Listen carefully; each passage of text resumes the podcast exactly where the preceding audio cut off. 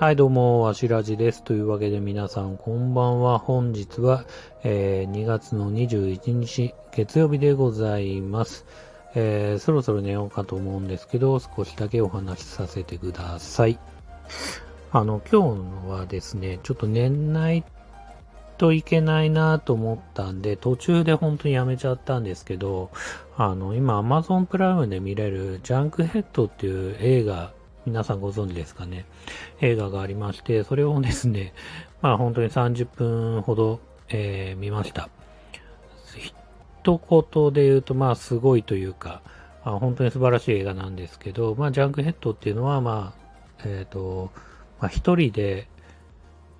まあ実際はね、数人関わってるらしいんですけど、まあ基本は一人で、あの、ストップアニメーションっていうんですかね、こう、一コマずつ一コマずつ撮ってって、それをつなぎ合わせて、えー動いてるように見せる、その、アニメーションのね、技法といいますか、まあ1秒間にね、30コマとか、あの、実際ちょっと僕もわかんないですけど、まあね、通常であれば、えー1秒間に何十コマっていう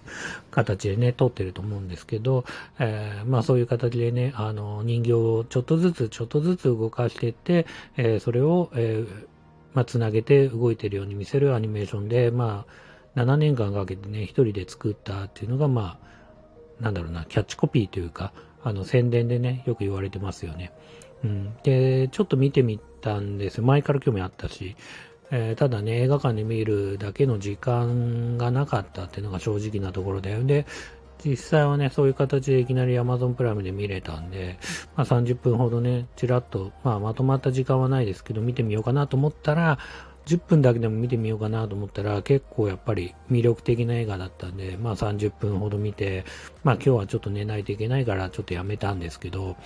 何がすごいかって、やっぱりこう、一人で作ってる素晴らしい、まあ作品のね、こう、テーマとか、えっ、と、世界観とかもちろんすごいんですけど、やっぱり、え基本的には映画って本来であれば、すごい大勢の人が関わって作るものだと思うんですよね。うん。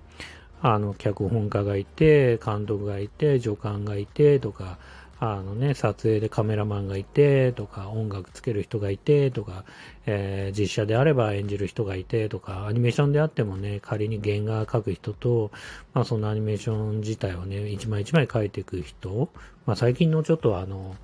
なんだろうな、CG アニメとかだとまたちょっとね、違ったりとかすると思うんですけど、まあね、いろんな人が本当に多く大勢の人が関わって、まあわかりやすく言うと本当にこう、ね、映画のエンディングってびっくりするぐらいスタッフロールがね、流れのな、本当に最近長いじゃないですか。もう下手すれば10分ぐらいあったりするんで、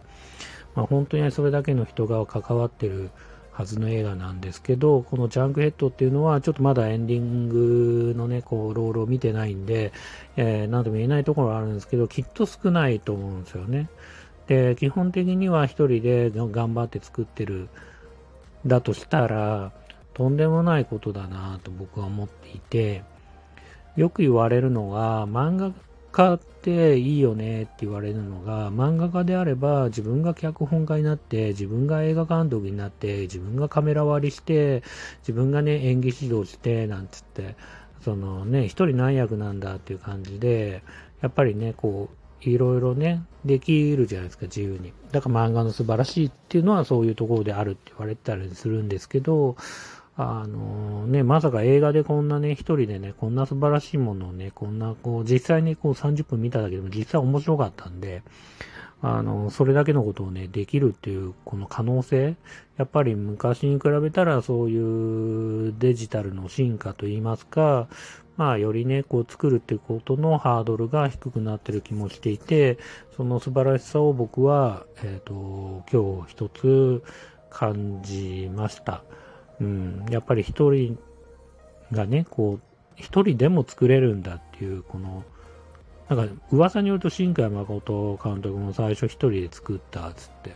なんかそれを見て、そのジャンクヘッドの監督も影響を受けて、じゃあ自分で作ってみようと思って作ったっていうらしいんですけど、今度僕はそれを見て、昨日も漫画描きたいなって話をしたんですけど、なんか本当素晴らしいことだなっていうのが一つ思いました。で、あとジャンクヘッドっていう、ちょっと話変わるんですけど、こう、えー、作品を見てすごく思ったのは、やっぱ世界観として、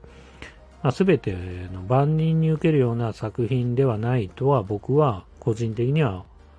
思いますが、例えばあれがね、あの、ななんだろうな、あの、ドリームワークスとかピクサーとか、えっ、ー、と、何？ディズニースタジオとかが作るような作品ではないんですけど、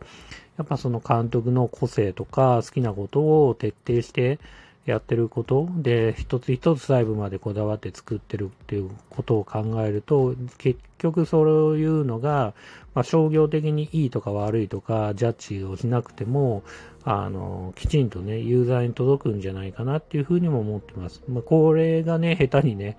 まあ、例えば電通とか、いろんなところが関わってきて、変なおじさんたちが関わってきて、こういうのが受けんじゃねえか、ああいうのが受けんじゃねえかって、ああだこうだ言い出すとまたつまんないものになると思うんですけど、こう監督が本当に好きなものをこだわって作った結果、えー、きちんとね、それを見てくれる人がいるっていうのが僕は、あのー、もう一つね、素晴らしいことだと思ってて、うん、なんつうかな、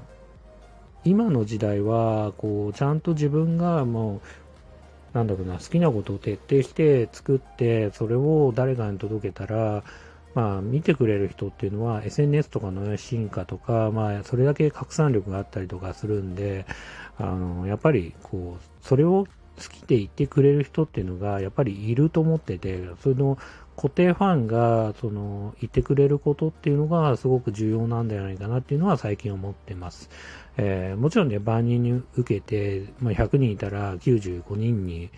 95人って中途半端な言い方だな、90%以上ね、の人に受け入れられるような作品というのがもちろん素晴らしいとは思いつつも、仮に100人いて10人しか喜ばなかったとしても、その10人がすごいコアにすごく応援してくれるコンテンツがあるんだったら、それはそれですごい素晴らしいことだと思ってて、えっ、ー、と、そういうのが受け入れられてくる、受け入れられている時代だなっていうふうにも思っております。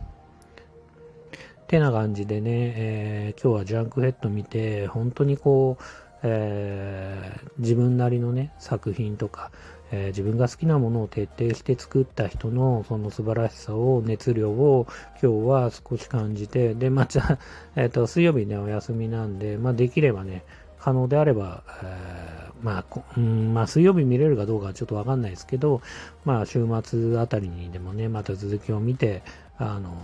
またその作品の、まあ、パワーをね、自分はいただきたいなというふうに思っております。